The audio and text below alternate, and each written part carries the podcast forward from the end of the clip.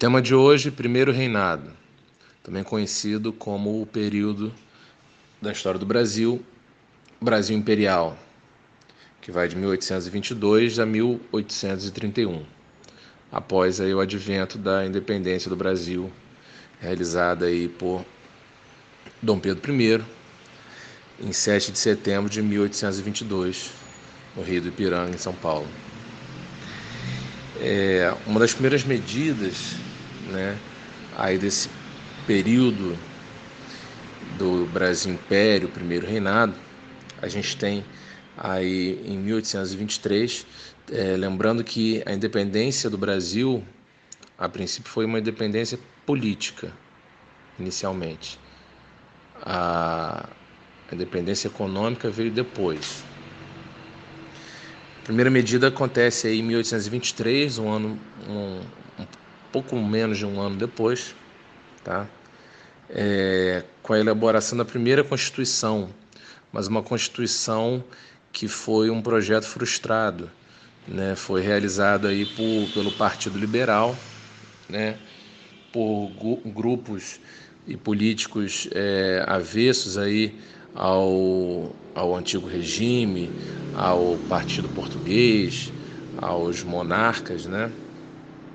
E aí essa Constituição também é chamada de Constituição da Mandioca, pelo seguinte, é, ela tinha como principais características né, a submissão do poder executivo, né, o poder do, do rei, ao poder legislativo, né, para evitar qualquer tipo de poder absolutista, voto censitário, né? O voto censitário ele deveria ser equivalente aí, né, o valor a 150 alqueires de, de mandioca, por isso que o nome virou Constituição da Mandioca, né? Só que é lógico que o então imperador Dom Pedro I não iria concordar com isso. E aí ele dá um golpe né, chamado de golpe da noite da agonia, né, e dissolve e encerra, né, toda essa todo esse projeto dessa primeira constituição feita aí por esses políticos brasileiros. E aí um ano depois, em 1824, que finalmente é realizada a primeira constituição, né, historicamente falando, do Brasil, né, a Constituição Imperial escrita pelo próprio Dom Pedro I, e aí ela é outorgada, quer dizer, ela é imposta por ele sem nenhum tipo de votação, ele impõe ela força, né? E o que, que ela tinha como características, né? É, ele estabelecia aí a partir dela uma monarquia constitucional hereditária, quer dizer, ele, o próprio Dom Pedro, seria o imperador e após ele os seus herdeiros, né, assumiriam o trono, né, sem nenhum tipo de, de votação nem nada, de forma é, natural, hereditária. Por que um império? Por que um imperador e não um rei, um reinado? Apenas pelo fato do Brasil, né, pelas suas dimensões continentais né, e, e pelo número de províncias, por isso ela, ela ganha o título de império brasileiro e não reino brasileiro. Por isso que ele é um imperador e não um rei. É, a gente tem como características ainda dessa primeira Constituição escrita por escrita e outorgada por Dom Pedro I, né, a gente tem economicamente a, a permanência da mão de obra escrava, né, o catolicismo como religião oficial, né, aos moldes portugueses, tendo em vista que Portugal era uma uma nação, uma das nações mais católicas né, da Europa, então ele mantém essas características, e a igreja atrelada ao Estado, né, com a ideia do padroado e do beneplácito. O padroado seria como o próprio imperador como padroeiro né, do seu império, e o beneplácito seria a ideia de qualquer assunto religioso, até que venha assuntos que, que viessem do Vaticano para o Império Brasileiro deveriam, deveriam passar primeiramente pelo, pela vistoria do imperador, né, pelo controle do imperador. Então, por mais que fossem assuntos é, restritos da, do catolicismo, mesmo assim o imperador tinha controle sobre eles. Agora falando da administração do poder, né, da divisão dos poderes aqui nesse primeiro reinado de Dom Pedro I, né, é, teríamos aí, né, o primeiro poder, o poder executivo, né, onde o imperador seria o, o, o primeiro do poder executivo, abaixo do imperador os ministros, né, e presidente das províncias, que seria presidente das províncias.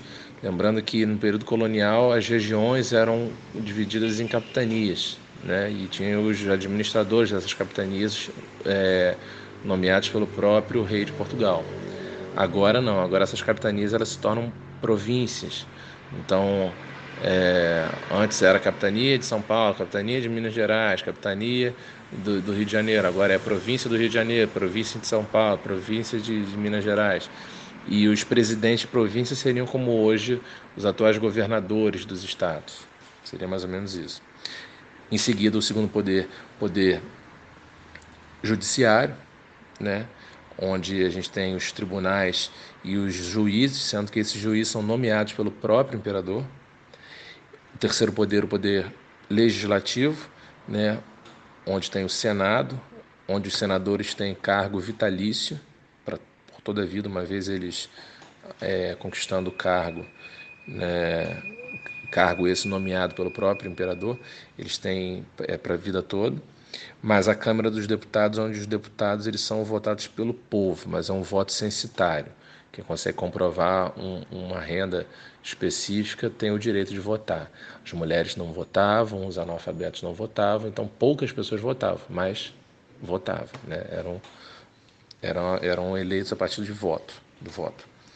E o quarto poder, né, o famoso poder moderador, que era um poder é, aonde o único que poderia ter esse domínio desse poder era o próprio imperador e ele e era um poder como um poder de intervenção dos outros três poderes. Para administrar os três poderes ele poderia dissolver é, é, os cargos dos três poderes e renomeá-los à, à vontade respeitando apenas aqueles que são votados pelo povo né? É, e poderia intervir e vetar qualquer decisão realizada pelos outros três poderes. Então era quase que um absolutismo é, velado aí, né? que foi altamente criticado aí pelo partido de oposição, partido liberal, republicano e tudo, né? essa medida. Mas Dom Pedro I ele conseguiu é, é, impor isso e assim seguiu né, o governo dele. Agora falando dos acontecimentos, né? É, primeiramente, as eleições né, no primeiro reinado era de critério censitário, eu havia comentado isso na, na, no áudio anterior. Né? A gente tem aí como principal acontecimento as crises econômicas que se estendem por todo o período aí do primeiro reinado. Né? É, o Brasil, nesse momento, economicamente, a gente pode dizer que ele era um país um, um império né? agroexportador, latifundiário e ainda escravista. Né? É, foi um dos últimos aí a abolir a escravidão, a gente sabe. É, a gente teve uma queda no preço do açúcar e do algodão internacionalmente falando. Isso prejudicou muito o Império Brasileiro nesse primeiro reinado. É, elevados gastos também, graças à guerra da Cisplatina. Né? Que guerra é essa? Uma guerra que Dom Pedro I se envolveu né? É, é, e no final ele ainda perdeu. A Argentina se envolveu também. O Brasil, o Brasil se indispôs com a Argentina. É, é, perdeu muitas vidas, perdeu muito dinheiro, porque é uma guerra se gasta muito dinheiro, né? É, é armamento, alimentação dos soldados, a, a, a, o, deslocamento dos soldados, quer dizer, muito, muito dinheiro desperdiçado para no final o Brasil ainda sair derrotado e, e, e, a consequência disso foi a independência do Uruguai. Tá? E isso foi muito criticado também pelos opositores de Dom Pedro I. É uma guerra que durou de 1825 a 1828, né? uma guerra extremamente desnecessária.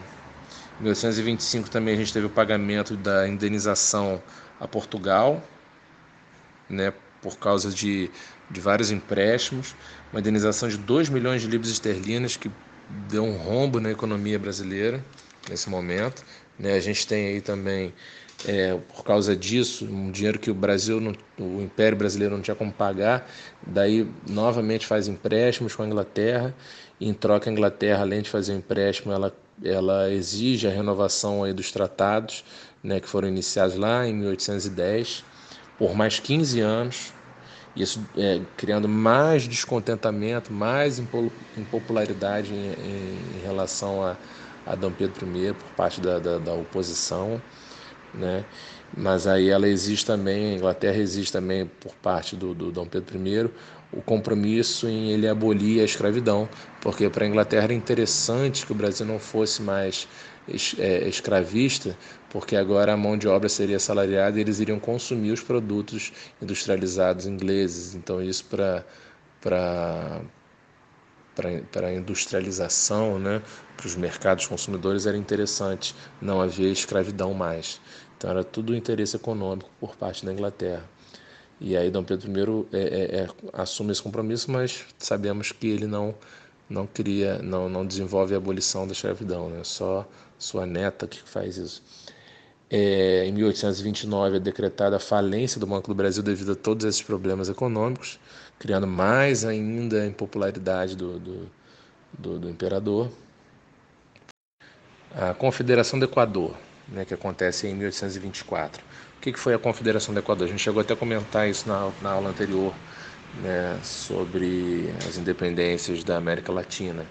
Né? Foi uma revolta separatista que aconteceu em todas as regiões do Nordeste brasileiro, né? É, um, revoltas é, com interesse separatista republicano, né? influenciados aí por ideais iluministas, influenciados pelo bolivarismo e pan-americanismo de Simão Bolívar, né, é, criticava muito o poder moderador e absolutista de Dom Pedro I, né, o fato dele ter fechado a, a, a Assembleia Constituinte, né, é, isso também foi um, grande, uma grande motivação para essa para essa revolta, né, chamada Confederação do Equador, e a gente tinha como líderes aí Pai de Andrade, Cipriano Barata e o principal deles, o, o que pagou o pato no final das contas, Frei Caneca.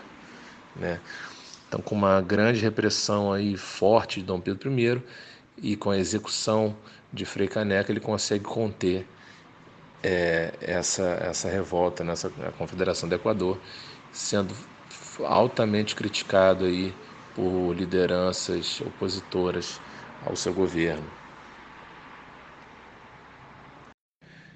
Agora falando sobre a abdicação de Dom Pedro I ao trono do Império Brasileiro, né? primeiro as, os motivos, né, para que ele tenha tomado essa decisão. Primeiramente a nítida impopularidade que ele que ele acabou conquistando aí, né, é, graças aí à, à, à, dissolução da Assembleia Constituinte, é, é, é a imposição e a outorgação da, da Constituição que ele fez, que é a primeira Constituição do Império, a, a, a chacina que ele causou na Confederação do Equador, ainda matando um líder ainda mais religioso, né, que era o Frei Caneca, é, todos os boatos que, que rodeavam o nome dele em relação à infidelidade, adultério e violência doméstica com a, com a dona Leopoldina, né? é, é, ele era envolta de vários escândalos, né, de várias amantes, filhos bastardos, a Marquesa de Santos, que ele nomeou como Marquesa de Santos do Mitila, vários boatos, ele era chacota, vários pasquins, jornais faziam charges humilhando ele, criticando ele. Então isso tudo ajudou para essa impopularidade dele. É, o tratado né, de, de, reconhecimento de, de, independência. Ele não quis bater de frente com Portugal, ele, ele preferiu pagar esse tratado de reconhecimento da independência do Brasil, pagando uma, um valor milionário a Portugal, piorando mais ainda a situação econômica brasileira e, e criando mais descontentamento e impopularidade em relação a ele. A própria guerra da Cisplatina, né, que foi uma guerra completamente desnecessária, onde teve um desperdício enorme de vidas e de dinheiro, para que no final o Brasil ainda perdesse a guerra e ainda se indispôsse com a Argentina. Né? No final, gerando, aí, como eu falei no áudio anterior, a, a, a independência do Uruguai. Tivemos também é, é, o fato dele ser, além de ser o imperador brasileiro, ser herdeiro de Portugal, então quer dizer, herdeiro do trono de Portugal, então quer dizer, ele ainda tinha um laço aí com Portugal, e aí o, o povo brasileiro não tinha certeza da, da, da, dos interesses né, e das reais intenções de Dom Pedro I, então eles ficavam com o pé atrás em relação a ele. É, o assassinato aí de, do Líbero Badaró, né, o jornalista, que era um jornalista que criticava muito o governo de Dom Pedro I, e ele simplesmente foi assassinado. E todo mundo acredita que Dom Pedro I foi responsável por esse assassinato. Isso gerou a famosa Noite das Garrafadas, né, em 1829, aí quando ele faz uma viagem ao interior, né, uma viagem para conseguir é, é, é, votos e conseguir apoio político, né? Aí li, é, líderes do, do, partido português entram em conflito com líderes do partido liberal e, e Dom Pedro I no meio daquela confusão e foi uma noite onde na confusão teve muita pedrada e garrafada, por isso o nome Noite das Garrafadas. E aí até chegar o dia 7 de abril de 1831, que foi o dia que ele finalmente abdica o trono, deixando aí José Bonifácio, né, como tutor e regente né, e tutor do seu filho de apenas cinco anos, Pedro de Alcântara, que vem a se tornar aí Dom Pedro II.